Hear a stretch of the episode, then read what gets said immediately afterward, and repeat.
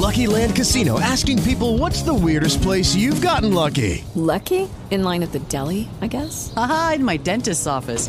More than once, actually. Do I have to say? Yes, you do. In the car before my kids' PTA meeting. Really? Yes. Excuse me, what's the weirdest place you've gotten lucky? I never win and tell. Well, there you have it. You can get lucky anywhere playing at LuckyLandSlots.com. Play for free right now. Are you feeling lucky? No purchase necessary. Void where prohibited by law. 18 plus. Terms and conditions apply. See website for details. Hey guys, it is Ryan. I'm not sure if you know this about me, but I'm a bit of a fun fanatic when I can. I like to work, but I like fun too. It's a thing. And now the truth is out there. I can tell you about my favorite place to have fun. Chumba Casino. They have hundreds of social casino style games to choose from with new games released each week. You can play for free anytime, anywhere and each day brings a new chance to collect daily bonuses. So join me in the fun. Sign up now at ChumbaCasino.com. No purchase necessary. VGW. Void were prohibited by law. See terms and conditions. 18 plus. Rio, um passeio pela história. Com Milton Teixeira. Amigo ouvinte, dia 20 de abril de 1845, nascia numa ruazinha do centro um dos brasileiros mais notáveis, José Maria da Silva Paranho Júnior, barão do Rio Branco. Filho do Visconde do Rio Branco, ele próprio ministro das Relações Exteriores, um pacifista, o primeiro brasileiro a assinar um tratado de desarmamento na América Latina. É, o Barão do Rio Branco teve uma vida folgazã, né? uma vida boa.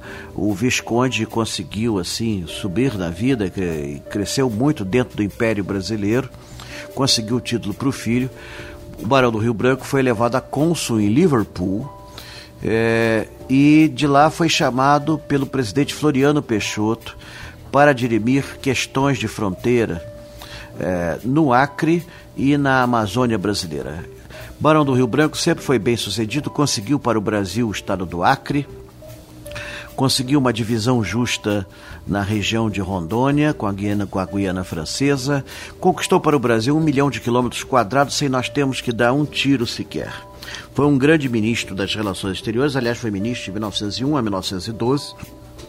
Ele praticamente morava no Palácio Itamaraty, gastava muito com a reforma do palácio.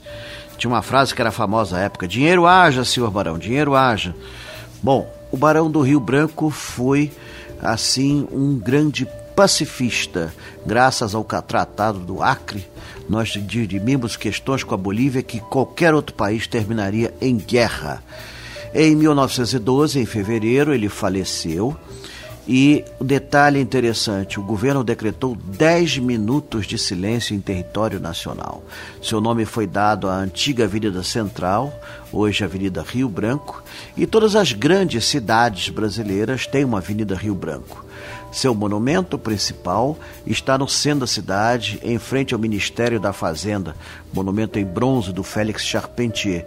Mas o maior monumento de Rio Branco são as nossas fronteiras delimitadas bem definidas e que ah, hoje, até hoje, são incontestáveis. Não temos nenhuma questão litigiosa com nossos vizinhos. Só isso já colocaria José Maria da Silva Paranho Júnior dentre os grandes brasileiros da nossa história.